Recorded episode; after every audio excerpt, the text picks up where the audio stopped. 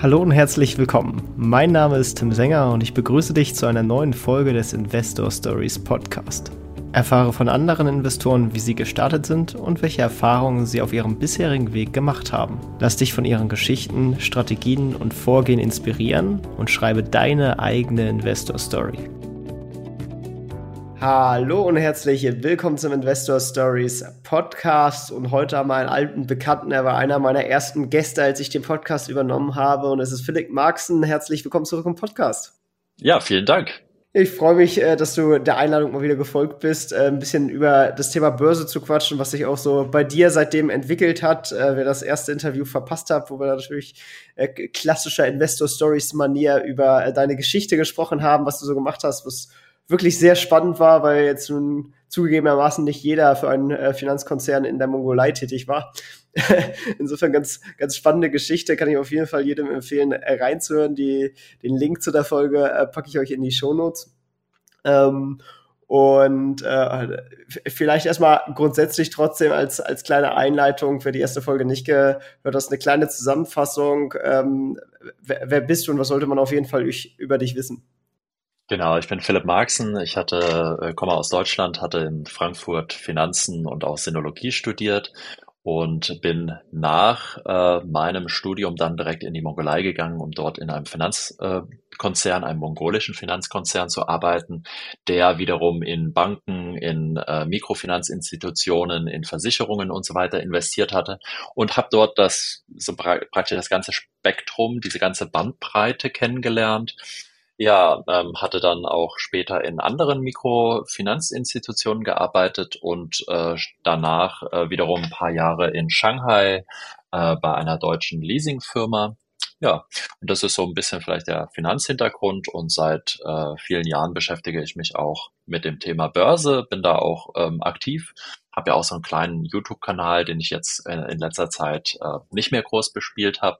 Aber ja, gerade dieses Jahr war auch wieder an der Börse natürlich eine sehr spannende Zeit, eine Zeit, wo ich auch ein paar Verluste einfahren musste, aber vielleicht auch daraus einiges gelernt habe. Und ähm, vielleicht auch nochmal, um dieses Jahr ähm, nochmal einzuschauen, ein Highlight war natürlich auch mit Good Investing dann in ähm, Omaha zu sein, äh, die Berkshire Hathaway-Veranstaltung mitzuerleben und da nochmal äh, Charlie Munger zu erleben. Äh, das war für mich natürlich auch schon ein Highlight, was Börse angeht in diesem Jahr.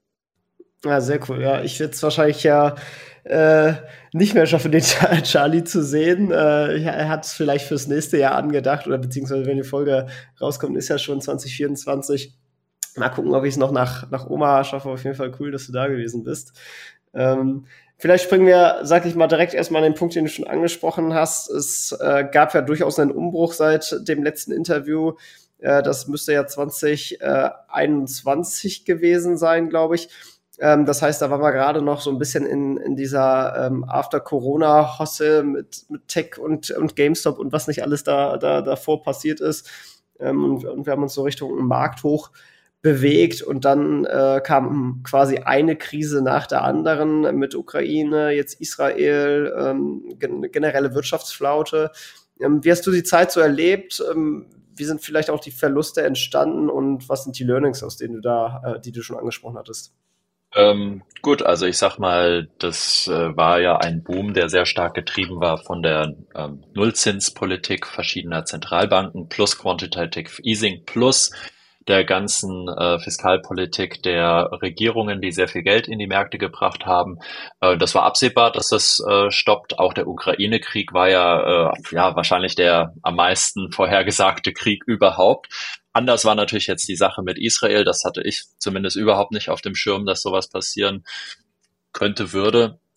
Ähm, die persönliche Performance bei mir war ähm, sehr gut gelaufen. Ich hatte äh, jetzt nicht sehr viel in Hype-Aktien investiert, sondern ich hatte praktisch einen, einen neuen Rekord im Januar diesen Jahres ähm, erreicht. Allerdings dann äh, mein großes Problem war eigentlich zweierlei. Einerseits, ich bin ähm, analytisch nicht gut ge genug gewesen, äh, indem ich short Nvidia gegangen bin. Und das größere Problem dabei war, dass ich diese Short-Position zu groß gewählt habe. Und das war mir so noch nie passiert.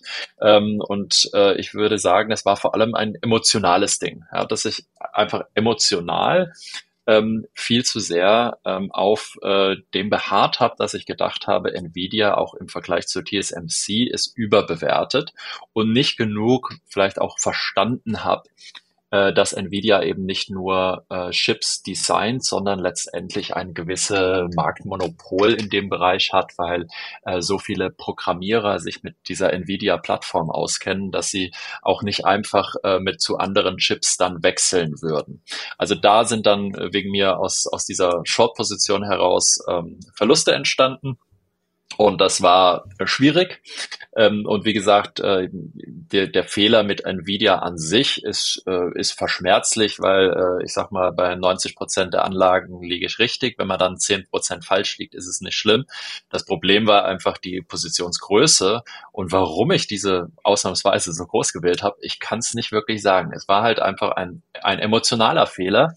Und deswegen hatte ich mir für mich dann auch viel nachgedacht. Ich habe auch ein, ein durchaus emotionales Video dazu gemacht und habe mich so ein bisschen auch ein bisschen äh, distanziert von dieser Handelsplattform, von ähm, diesem ständigen äh, Aktivsein an den Märkten, um ein so, so ein bisschen Abstand zu gewinnen. Das ist ja auch etwas, was viele äh, Investoren ähm, so machen, egal ob äh, Charlie Munger oder Warren Buffett, die haben, handeln ja nicht selbst, sie haben auch keinen Computer äh, bei sich im Zimmer stehen, sondern sie, sie haben sich selbst auch physisch da ein bisschen rausgenommen und das versuche ich jetzt auch ähm, zumindest im zweiten Halbjahr umzusetzen und bisher hat das ganz, ähm, ganz gut geklappt soweit. Ja.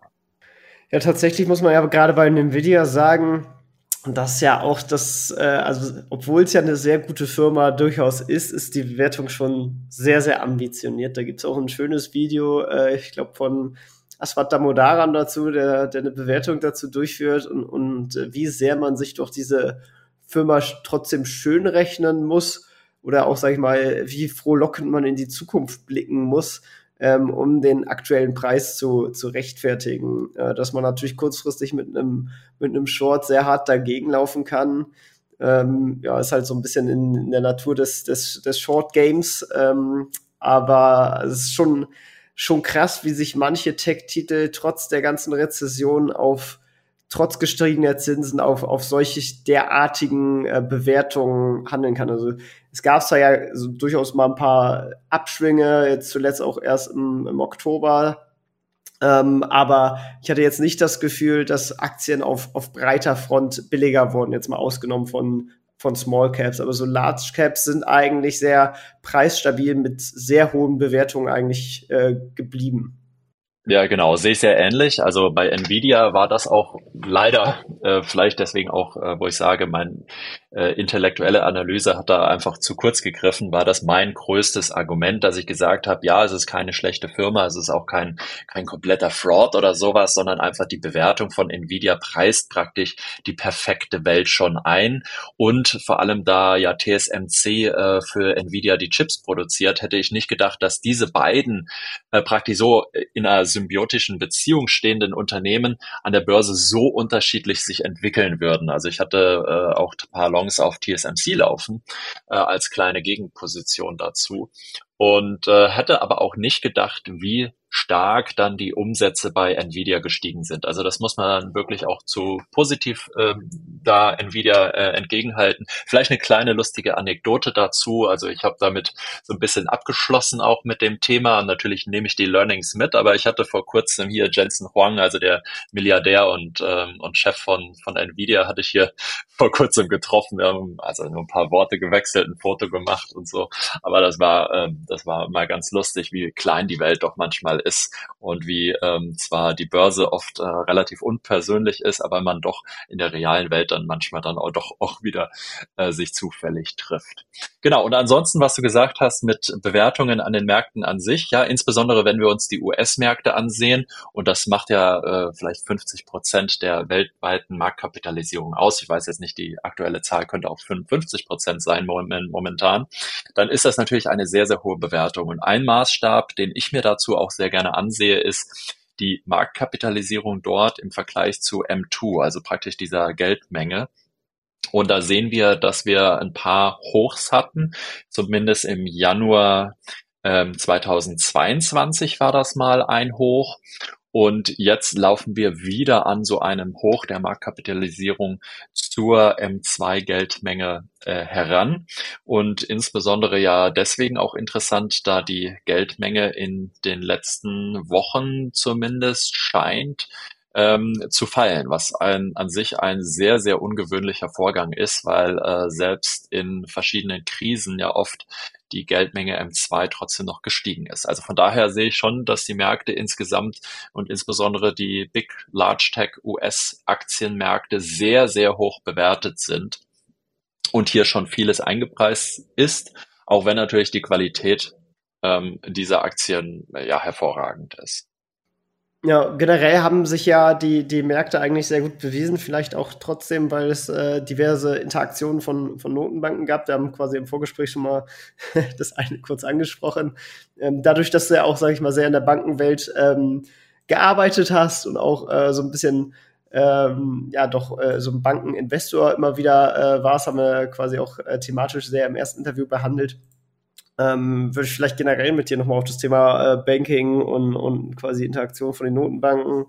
Wir hatten ja jetzt auch den, den Silicon Valley Bank äh, äh, Fall in diesem Jahre. Ähm, was ist da quasi dein, dein Blick da drauf? Sind Banken eigentlich jetzt attraktiv? Ich meine, die Bewertungen insbesondere in Europa sind immer noch ziemlich niedrig oder äh, schaust du da eher in die Emerging Markets USA? Ähm, wie ist da so zu der, zu der Branche und der, der Marktdynamik drumherum dein, dein Einblick?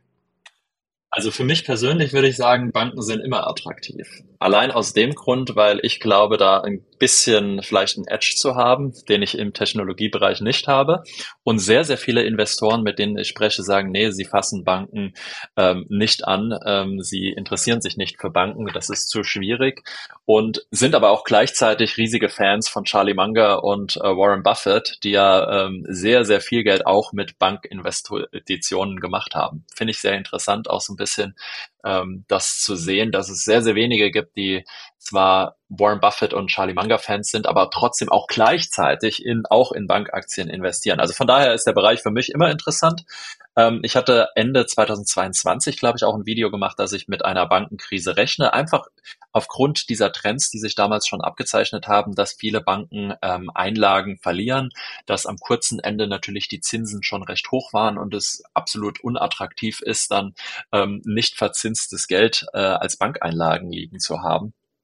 Und deswegen war eigentlich diese Bankenkrise absehbar, die ja neben ähm, ja auch First Republic und Silicon Valley Bank und andere Banken betroffen hat. Und ähm, dass sich diese Krise nicht weiter dann ausgeweitet hat, muss man auch ein bisschen der Fed zugute halten. Die Fed hat ja mit diesem äh, BTFP-Programm ähm, reagiert, indem sie Banken dann ähm, viel Geld kurzfristig zur Verfügung gestellt haben. Und dieses Programm ähm, hat den Banken dann die Möglichkeit gegeben, diese Krise erstmal vielleicht hinter sich zu lassen oder zu verschieben. Und es kam eben nicht zu einem systemischen Beben, was äh, dann mehrere Banken weiter erfasst hätte. Und zu dem Programm, das ist ein eigentlich sehr, sehr interessantes Programm. Ich müsste jetzt nochmal in die Details schauen. Ich glaube, es ist so, dass es darum geht, dass sich Banken ähm, jeweils für ein Jahr refinanzieren können für den Einjahres Forward Zinssatz, der ist nicht gleichbedeutend mit dem Leitzins und war häufig niedriger als der Leitzins. Also durchaus interessant, gerade bei inverser Zinsstrukturkurve, äh, am kurzen Ende auch, dass sich Banken darüber äh, refinanzieren. Und äh, ich glaube, das waren zehn Basispunkte über diesem einjährigen Forward-Zinssatz. Und ähm, diese Zinsen waren ja durch auch diese Bankenkrise im März, April sehr, sehr niedrig, weil sehr viele Marktteilnehmer eben auch davon ausgegangen sind, dass die Fed die Zinsen nicht weiter steigern kann, sondern vielleicht sogar senken muss. Und deswegen haben sich die Banken ähm, gerade auch dann so im April, Mai bis in den Juni hinein ähm, mit sehr vielen Mitteln aus diesem Programm ähm, ja, versorgt. Und ähm, seit, und damals waren ähm, am, am diese einjährigen vorläufigen Zinsen etwa bei ja teilweise 3,5, 3,6 Prozent. Im Juli, August sind diese einjährigen Forward-Zinsen sehr stark angestiegen. Und dann äh, sieht man auch, dass dieses Bankenprogramm im Juli, August, September viel weniger neu nachgefragt wurde. Ähm, jetzt sehen wir ja gerade in den letzten Wochen sind die äh, Zinsen, zwar nicht die Leitzinsen, aber die längerfristigen Zinsen, die Zinsstrukturkurve ist ja stärker invers geworden und dadurch äh, vielleicht auch wieder ein bisschen interessanter für Banken, jetzt wieder dieses Programm mehr zu nutzen. Ich weiß jetzt nicht, die letzten Daten sind über 100 Milliarden, die äh, sich die Banken da aus diesem Programm rausgezogen haben. Ich weiß jetzt nicht, ob es 110 sind oder mehr, ähm, aber sowas in dem, in dem Dreh. Und ähm, das Interessante ist auch, dass äh, die Banken kein Risiko haben, denn wenn die Zinsen stark fallen, dann können diese Banken dieses diese Mittel aus dem Programm frühzeitig wieder zurückgeben. Also sie müssen jetzt nicht warten, wenn sie sich jetzt für, also wenn sie sich für ein Jahr ähm, damit refinanziert haben und die Zinsen dann doch stark fallen, dann können sie das auch ähm, relativ kurzfristig auflösen. Das heißt, bei fallenden Zinsen äh, gibt es jetzt auch kein großes Risiko für die Banken. Die Frage ist ja jetzt, das Programm ist erstmal auf ein Jahr angelegt und läuft sozusagen im März für, für die ganzen Neukredite aus. Was passiert dann? Und gleichzeitig wird jetzt im März 2024 auch äh, die Refinanzierung der, ähm, der US, äh, ja, sagen wir mal, des US-Governments schwieriger, weil auch ähm, ansonsten die Mittel da wohl auslaufen werden. Also wir haben hier so im März, April nächsten Jahres eine Situation, wo es einige Unbekannte gibt. Ich gehe eigentlich davon aus, dass die Fed darauf reagieren wird und wieder im Februar oder März etwas Neues auflegen wird. Wenn das nicht passiert, dann wäre ich sehr, sehr negativ für viele US-Banken, die eben sich nur kurzfristig refinanziert haben und die, die vielleicht systemisch so ein bisschen angeschlagen sind. Und hier haben wir ja vor allem Banken, die langfristig günstige Kredite ausgegeben haben und sich kurzfristig refinanzieren müssen.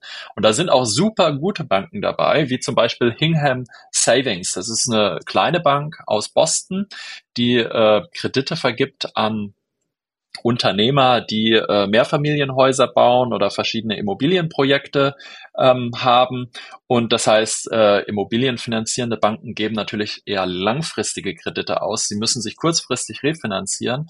Und äh, diese Bank, Hingham Savings, die ähm, praktisch eine der best performten Banken der letzten 20 Jahre war, ich könnte mir vorstellen, dass sie aufgrund dieser Probleme jetzt im vierten Quartal keinen Gewinn mehr schreiben, sondern vielleicht sogar einen ganz kleinen marginalen Verlust schreiben, unterm Strich. Und da sprechen wir von einer Bank, die an sich ähm, sehr gut ist, sehr gute Kreditentscheidungen trifft und selbst solch eine Bank könnte jetzt etwas mehr in Probleme kommen.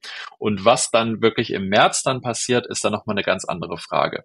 Wir hatten ja, Banken waren relativ niedrig bewertet im Oktober, November. Da hatte ich auch nochmal einige neue Investitionen in dem Bereich gemacht. Momentan finde ich sie zwar immer noch günstig, viele Banken, aber ich würde, also ich warte jetzt ähm, erstmal ab, ähm, wie es weitergeht und würde da auf ja, bessere Situationen warten. Aber ähm, finde natürlich einige Banken, die, die sehr interessant sind, zum Beispiel die Bank of Hawaii, ähm, weil sie, na, also es gibt in Hawaii so eine Art Oligopol von zwei, drei verschiedenen Banken. Die meisten US-Banken sind dort nicht. Also es gibt wenig ähm, Wettbewerb dort in Hawaii und deswegen finde ich diesen Markt und auch Bank of Hawaii sehr interessant. Eine andere Bank ist natürlich Bank of Columbia, in, also Bank of Columbia in Kolumbien oder auch äh, teilweise in Panama und anderen Ländern tätig. Und auch die BBVA aus Spanien, die auch ein starkes Südamerika und, und Mexiko-Geschäft hat. Also es sind so einige Banken, die ich durchaus sehr interessant finde. Ah, dann ist ja sogar doch auch eine, eine europäische Frage. Hätte ich sonst nämlich jetzt nachgefragt, ob du da auch eine Divergenz zu den europäischen siehst, weil ja gerade die Deutschen, die französischen, eine Société Générale, eine eine, eine deutsche Bank, die ist ja äh, genauso billig wie, wie die Columbia Bank, äh, die ja eigentlich ein Emerging Market Titel ist. Ähm, klar, sind auch weniger profitabel, aber äh, natürlich ein bisschen äh, währungsstabiler vielleicht. Ähm, ist, ist jetzt kein wirkliches Thema, weil du den Bilanzen von denen nicht traust. Gibt es da andere Gründe für oder ist es sogar spannend für dich? Ähm, also ich gucke mir bei Banken insbesondere auch den Wettbewerb an und schaue mir an, ähm, wie sind die Immobilienpreise gestiegen, wie sind ähm, lokal die, die Zinslage und äh, wie ist die Wirtschaftslage und wie konservativ geben Banken Kredite aus. Und wenn ich mir da zum Beispiel Deutschland ansehe oder auch die Schweiz. Das sind keine so ganz positiven Beispiele, weil der Bankenmarkt in Deutschland doch sehr wettbewerbsintensiv ist. Es gibt ja hier die, die äh, Sparkassen, die Volksbanken und Raiffeisenbanken, aber auch sehr viele Privatbanken. Das heißt, hier gibt es ziemlich viel Konkurrenz zwischen diesen Banken und die Banken können deswegen ähm, ja einfach, einfach aus diesem aus diesem logischen Hintergedanken von perfekten Märkten kaum Übergewinne ähm, erwirtschaften. Und gleichzeitig sehe ich den Immobilienmarkt in Deutschland als schwierig an momentan. Äh, die die äh, Preise sind ja schon so um zehn Prozent gefallen äh, für viele äh, Büro, aber auch ähm, Einzelhandel, aber auch Wohnimmobilien. Und die Zinsen sind einfach sehr hoch. Und vorher war die Vergabe, die Zinskreditvergabe der Banken ja in Deutschland auch zwar nicht ganz so verrückt wie äh, vor der Immobilienkrise 2008 in vielen Ländern der Welt, aber jetzt auch nicht extrem konservativ. So und wenn ich mir gleichzeitig Kolumbien ansehe, hast natürlich recht. Ja, da gibt's eine andere politische Situation, vielleicht auch mehr Schwellenländerrisiken. Die Bank Colombia hat vor allem ein Panama-Risiko, wo es äh, auch große Probleme gibt.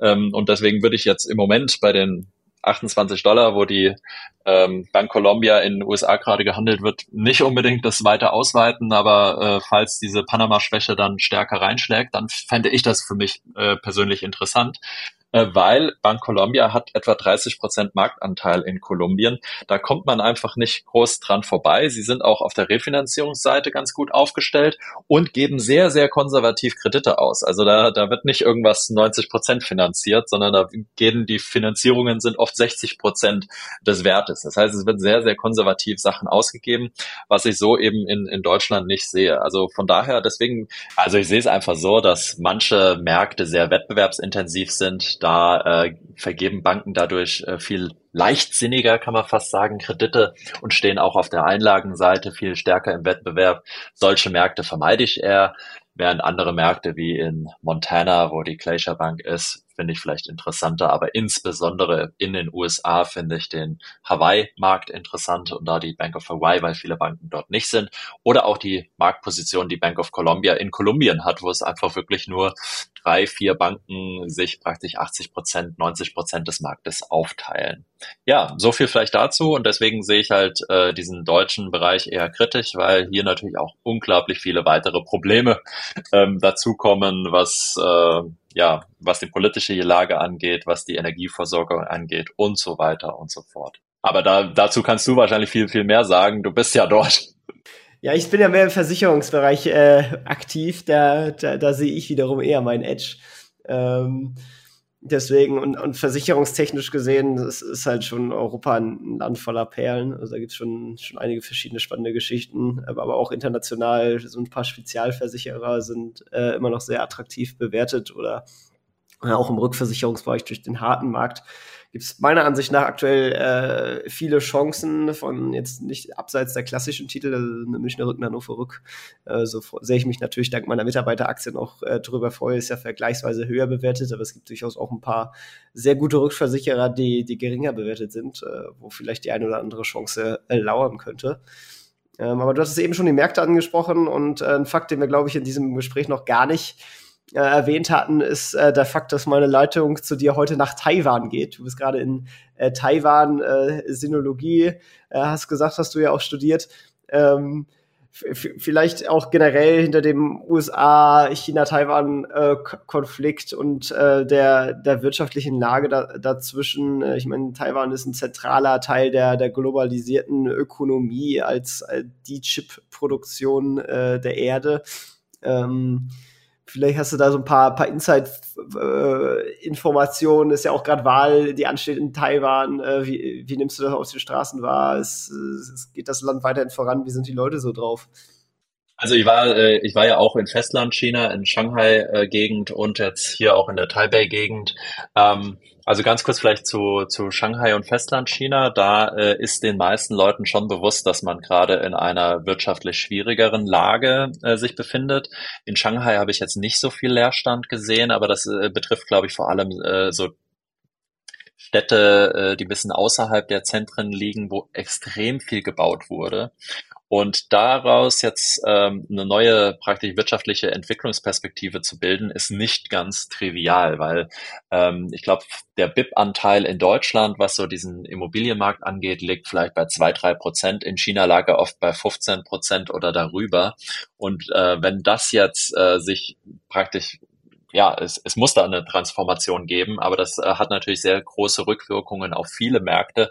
Wenn man sich den Zementmarkt ansieht, wenn man sich, oder die verschiedenen Märkte, die sind ja eher so ein bisschen lokaler, aber auch den weltweiten Eisen- und Kupfermarkt, dann ähm, ist das nicht äh, einfach zu sehen, okay, äh, wenn Eisen und Kupfer früher 40 Prozent, 50 Prozent nach China gingen, wo soll das jetzt hingehen? Also da ist so ein bisschen eben diese, diese wirtschaftliche Lage durchaus äh, kompliziert, aber es ist natürlich weiterhin ein hoch innovativer Bereich und äh, weiterhin ja praktisch die Werkbank der Welt, die immer höherwertigere äh, Produkte auch herstellt. Also gerade auch bei den Autoherstellern aus China hatte ich früher gedacht, dass sie sehr viel früher angreifen werden, aber jetzt kommt wohl diese Welle, dass auch mehr chinesische, gerade Elektroautos dann in die ganze Welt ähm, gebracht werden.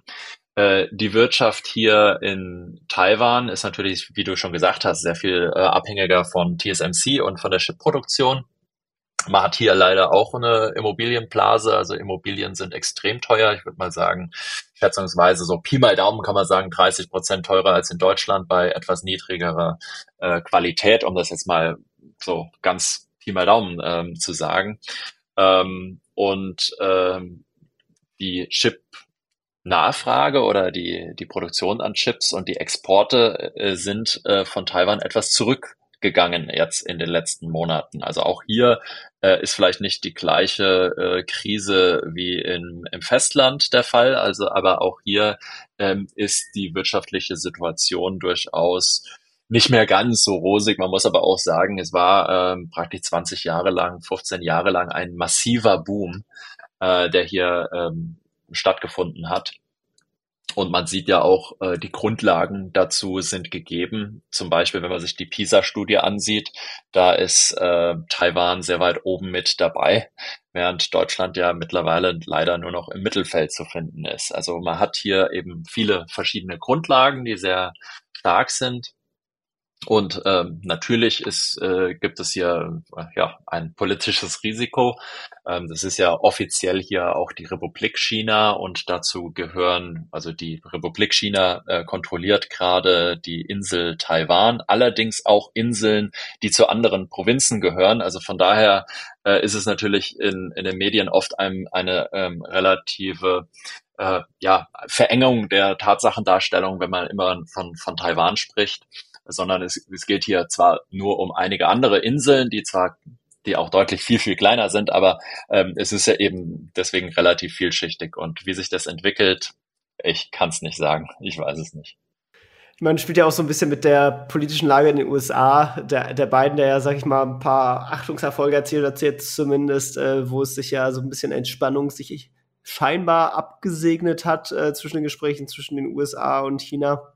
Ähm, Gleichzeitig darf er nicht zu China-freundlich sein, weil ihn das wahrscheinlich zu Hause Stimmen kosten würde. Jetzt sieht es ja tatsächlich so aus, als hätte äh, Trump eine reelle Chance, sogar äh, wieder gewählt zu werden.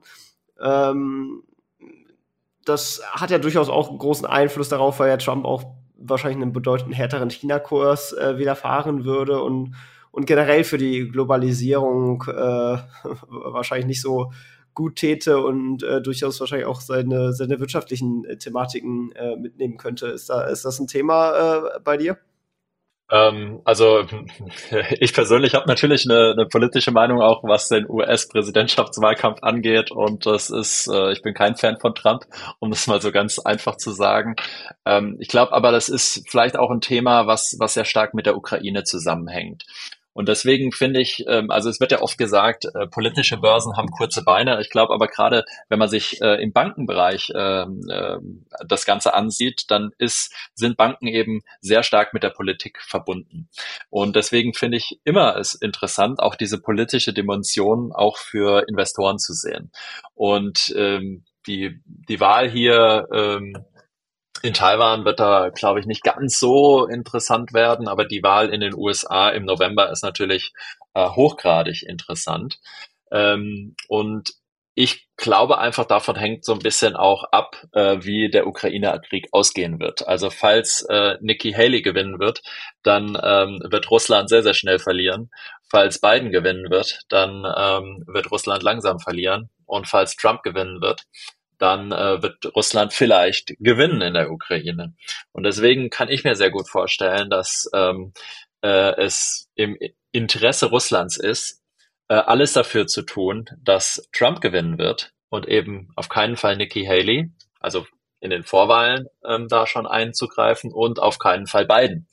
Und eine Möglichkeit, die ich da sehe, und das ist vielleicht auch nochmal so, so eine gewisse interessante kleine Teilstrategie für Investoren ist, äh, Trump hat ja damals den Slogan ausgegeben, diese Mauer nach Mexiko zu bauen. Das ist immer noch ähm, ein wichtiger Punkt, den er sagt.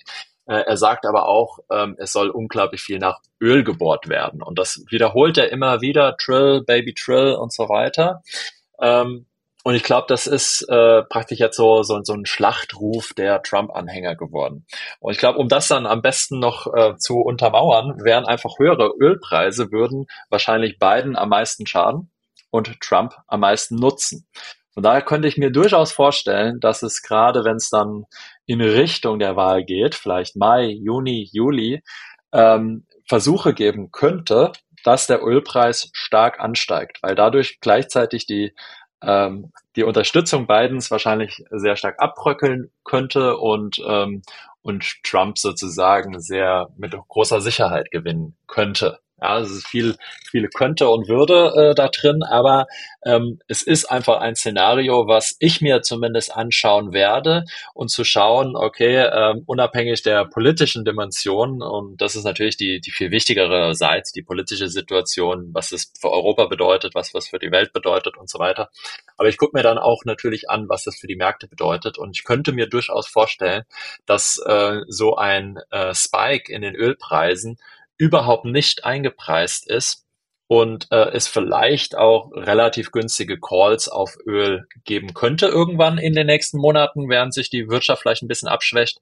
Und dann könnte das interessant sein, einfach ganz, ganz kleinen Teil meines Portfolios, dass ich einen ganz kleinen Teil da reinsetze im Sinne von, ich hoffe, dass, äh, dass ich damit keine Gewinne mache, mit wegen mir ein Prozent des Portfolios, aber falls der Ölpreis dann doch äh, im Sommer ansteigen würde, aufgrund von geopolitischen Sachen, aufgrund von äh, restriktiverer OPEC-Politik, was auch immer, dass ich dann davon auch ähm, nochmal stark äh, profitieren könnte.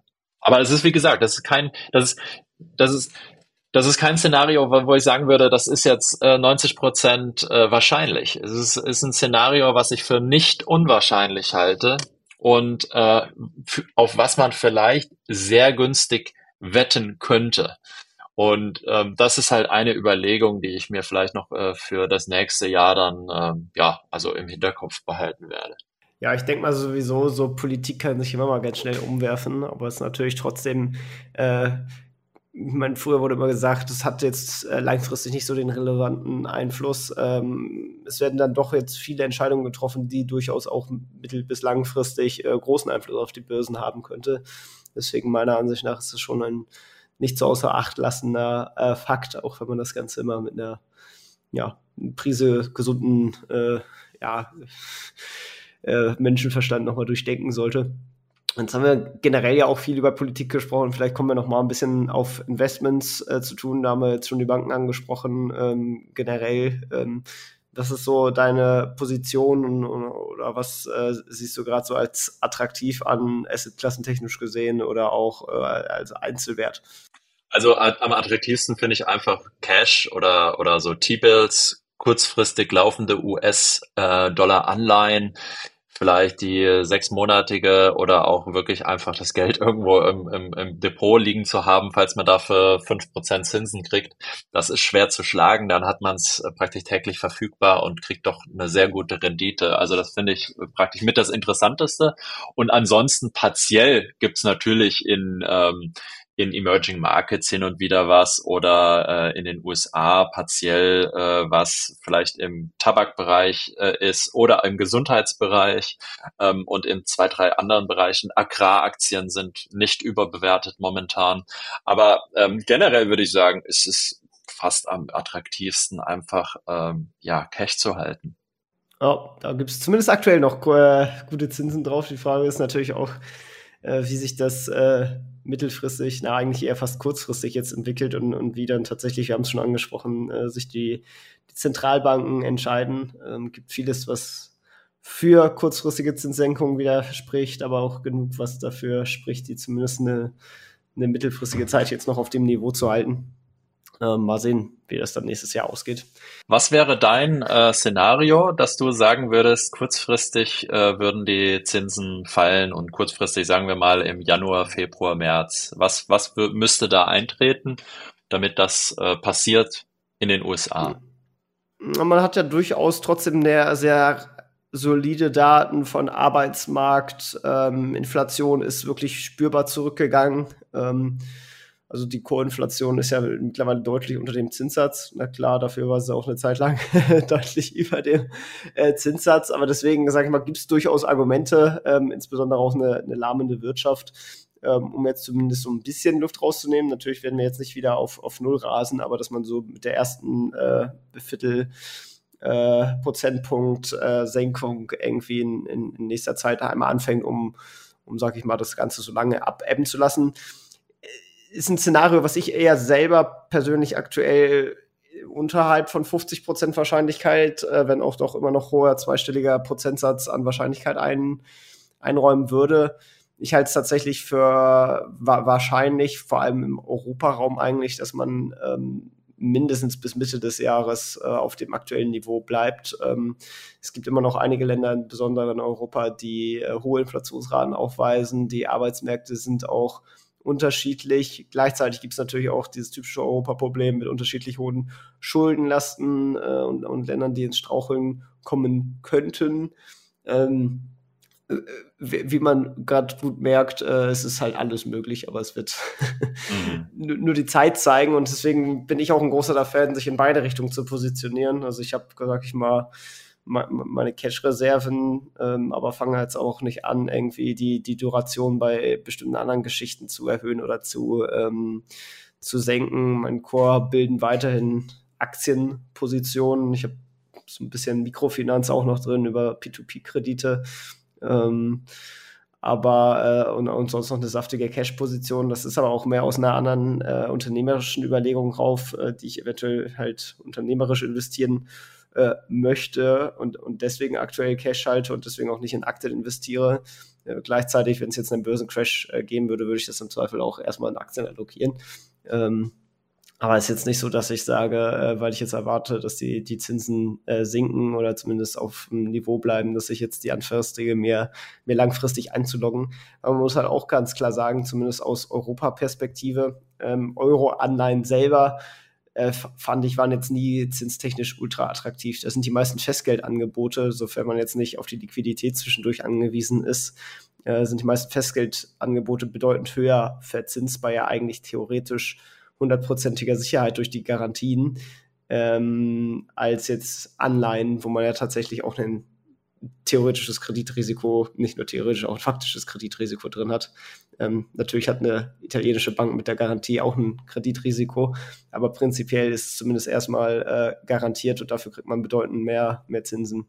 Genau, in, in, in Europa zeichnet sich die Rezession ja schon in den Daten ab in vielen Ländern. Also ich bin mir jetzt nicht sicher, ob in Deutschland schon offiziell jetzt äh, Deutschland in einer Rezession steckt. Äh, vielleicht kannst du dazu noch was sagen, aber im Vergleich zu den USA. Ich glaube, offiziell ist es, glaube ich, sogar schon, aber. Ja, also im Vergleich zu den USA ist natürlich die wirtschaftliche Situation in Europa ähm, schon schwieriger, während die USA ja durchaus von mir nicht so erwartet. Ich hätte wirklich erwartet, dass es schon 2023 zu einer Rezession in den USA kommen wird ähm, und war dann persönlich auch ein bisschen überrascht äh, von der wirtschaftlich doch Stärke, ähm, die, ja, wie die Wirtschaft in den USA läuft. Aber das Und von daher glaube ich eher, dass äh, Zinssenkungen eher dann eintreten, wenn entweder die Märkte, die Aktienmärkte stärker runtergehen oder zumindest sich auch ähm, eine Rezession breit macht, die Arbeitslosigkeit ansteigt. Also bei Aktienmärkten auf neuen Rekordhochs und äh, rekordniedriger, Infl äh,